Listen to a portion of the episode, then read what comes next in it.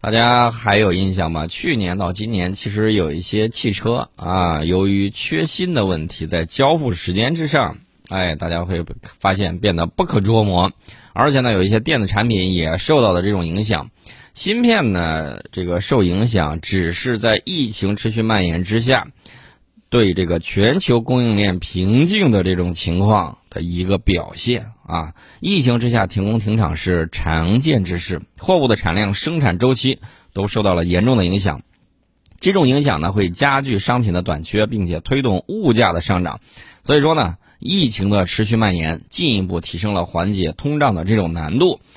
所以你看，网上有一些家伙老在那儿喊什么“躺平啊、共存啊”什么之类的啊，纯属胡说八道。大家好好想一想，美国他躺平了没有？躺平了啊！欧洲他躺平了没有？躺平了。那他们现在工厂生产能够继续吗？很难。那如果在这个时候你是唯一一个工业国可以生产这些东西，他是不是要来买你的东西啊？没错，明白了吧？为什么不能躺平？这个也关系到很重要的这种供应的这种问题。我们看，在过去一年的时间里面，包括大众、包括丰田、包括本田、包括福特、包括通用、包括蔚来等等车企啊，都曾因芯片短缺而被迫暂停部分工厂生产，并减少工人班次以缩减产量。我们国内也是受到影响的。那么，这个导致了全球汽车行业在2021年损失了2100亿美元的收入，减少了770万辆汽车的这种生产。那么这个芯片受影响，除了受疫情影响之外，还有什么呢？还有美国人，美国自己啊，有两个因素，一个是美国政府对全球主要的芯片代工厂中芯国际进行持续打压，导致全球芯片短缺现象更为严重。除此之外呢，就是他那儿的天灾。二零二一年的时候，美国芯片制造核心地区德州曾经遭遇严重极端天气，导致产量受到了不小的影响。那么接下来呢，就导致了汽车和电子产品。都陷入了严重的供应链的这种危机。那么不光是汽车制造业，苹果苹果由于这个芯片短缺，在二零二一年的时候，iPhone 十三系列手机的这个预计生产目标呢，曾经进行过下调，从九千万部预期产量下调到了八千万部。到了今年三月，苹果再次因缺芯呢，调整了生产策略，计划削减 iPad 超过百分之五十的产能，以确保 iPhone 的这个供应。iPad 的这个缺货情况呢，必然会更加严重。这个半导体行业交货周期啊，这个是平均啊，已经达到了二十二周左右。美国白宫预计呢，短缺还将持续六到九个月的时间。那市场预计是要持续到明年二零二三年，这也就意味着汽车及电子产品价格涨价的这个现象会持续一段时间。另外一方面呢，美国它自身的这个劳动参与率始终没有恢复到疫情之前的水平。疫情导致有一些老人、有一些妇女永久的离开了就业队伍，而之前拜登的经济刺激计划里面提供的额外的这个疫情失业补助，以及美国历史上最大的这个最大规模的这种儿童税收抵免，又进一步降低了部分民众的就业意愿。二零二一年的时候，美国劳动参与率大多数时候徘徊在百分之六十一点八左右，说明很多的美国老百姓。还是在劳动力市场之外观望，并不急于回归就业队伍。你给他发那么多钱，他干嘛要他回去啊？对不对？二零二二年以来呢，尽管劳动参与率有所回升，但目前百分之六十二点三的就业率和疫情之前百分之六十三点四的水平，还是有一点一个百分点的这种差距的啊。那么劳动力短缺局面没有能够充分缓解之际，名义工资水平仍然会上升。那么，它在提高企业生产成本、提高商品价格的同时，还会导致订单积压更多，货物交付速度放缓，继续加重通胀的这种现象。那大家说，这个处理起来可能很棘手，没错。然后呢，现在还有一个俄乌冲突，俄乌冲突就是美国为首的这个北约不断在撩拨这个乌克兰，然后呢，这个乌克兰，我始终跟大家讲，乌克兰之于俄罗斯，就恰恰如古巴之于。美国的这个位置啊，这个地理位置可能会更近一些。除此之外呢，这个俄乌冲突、这个军事冲突啊，会给美联储控制通胀带来新的这种挑战，因为局势有一个不确定性。所以说呢，大家就会看到会出现什么问题呢？一个是大宗商品的价格已经涨了，呃，咱们也深受其害。比如说这个汽油，对吧？这个九二的汽油已经涨到了九块多。除此之外呢，它还会加剧全球供应链的这种危机。为啥呢？以德国为例，德国要使用这个天然气，对吧？天然气重要的化工原料，它很多工厂就开工不足，能源不足，开工不足。那你说它这个供应链，它能够保持上下游的完整吗？不能，不能会怎么样？不能会继续加剧危机。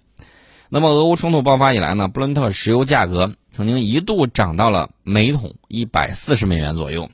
美国国内平均汽油价格也随之突破每加仑四美元，这是打破了二零零八年七月创下了历史最高纪录。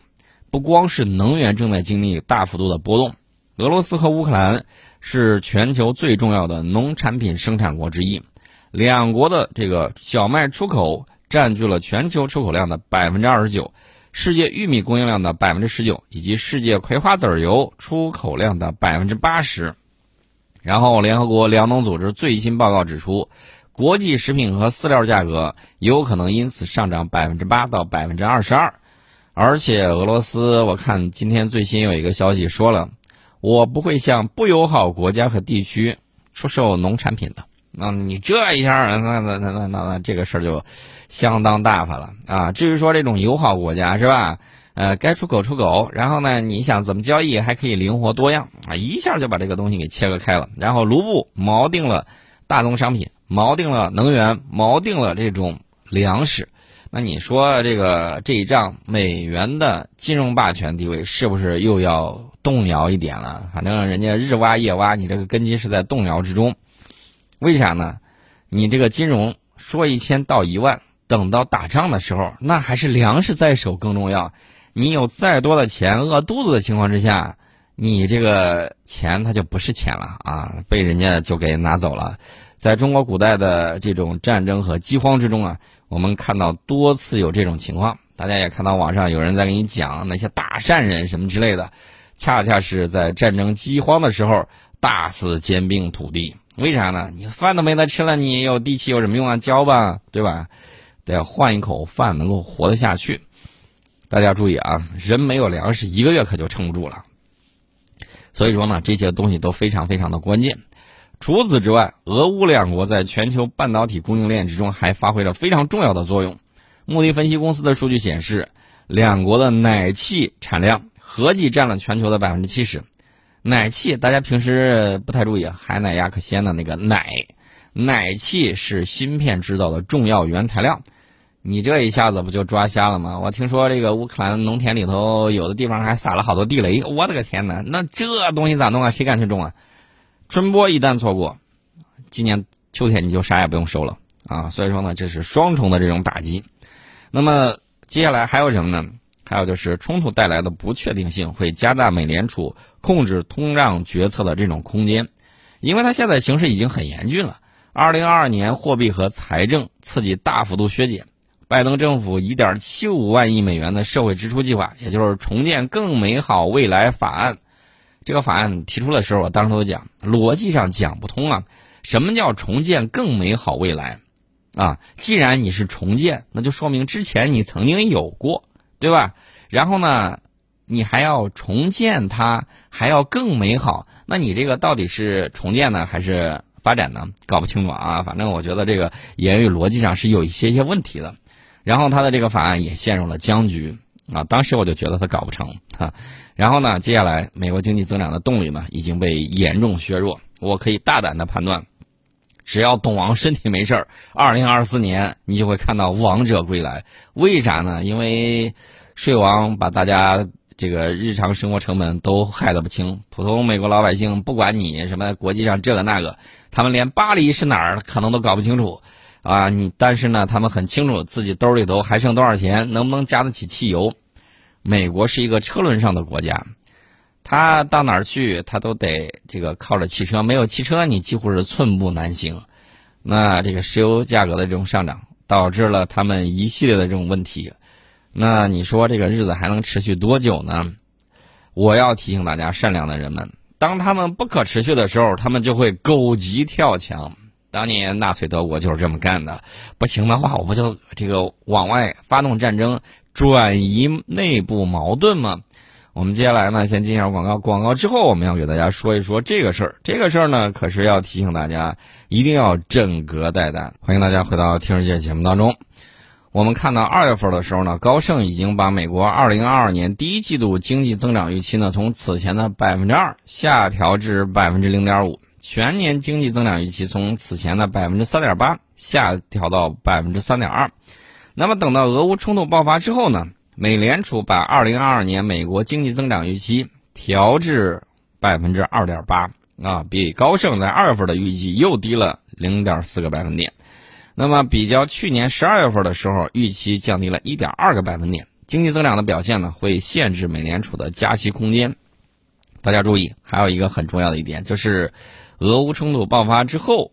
这个美国年度财政预算的博弈之中，国防开支的比重水涨船高，其他部门的这个财政资源呢则面临削减，那么普通民众的这个生活呢受影响会更大。那么这个时候呢，美国众议院出台了一草呃出台了一个非常骚操作的法案，叫什么呢？叫大麻合法化法案啊？为什么呢？它有两方面的因素，第一方面的因素。他要征收百分之五的销销售税啊，来一笔裁员。另外一方面，通过这个毒品来麻痹下层人民，干什么呢？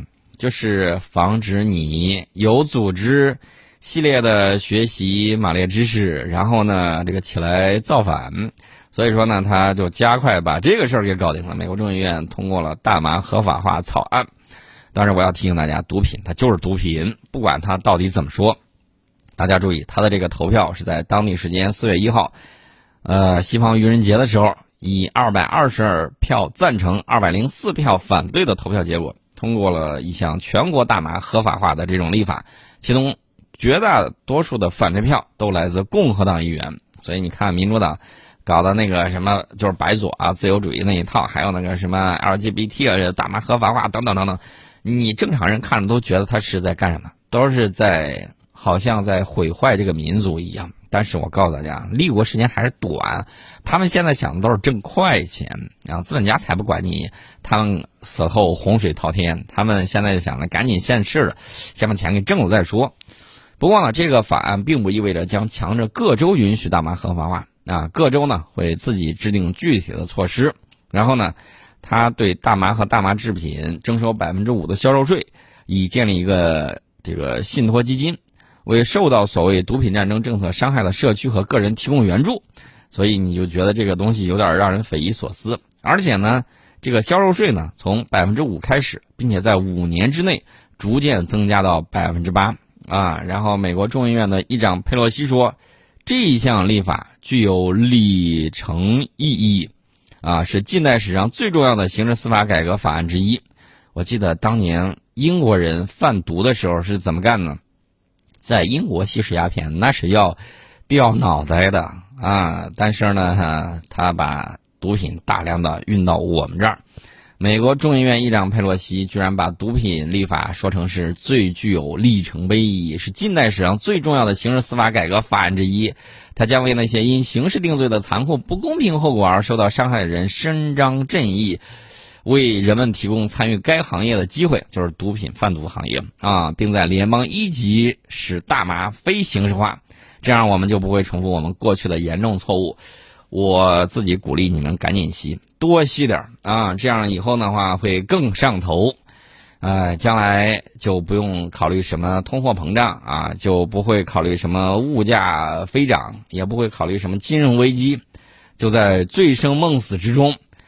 实现你那个美国梦吧，啊，目前就是这么一个情况。但是我告诉大家，美国的精英集团依然清醒啊！大家注意啊，最近一段时间，大家注意到了没有？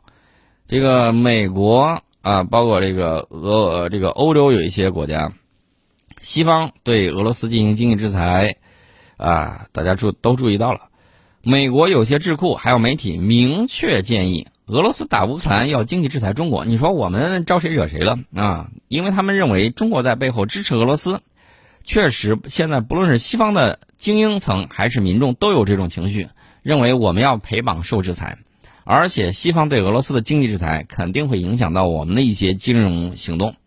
那么在经济领域，我们也看到了俄乌冲突导致其他影响也慢慢表现出来，比如说石油期货价格的这种疯涨啊，这会对我们的制造业造成压力，因为我们是世界上最主要的油气进口国，这也不利于我们维持物价的这种稳定。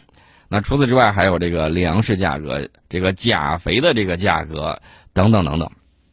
那么西方舆论对我们的不满呢？对俄罗斯的经济制裁，确实给我们的政治、经济等领域会带来一系列的压力和挑战。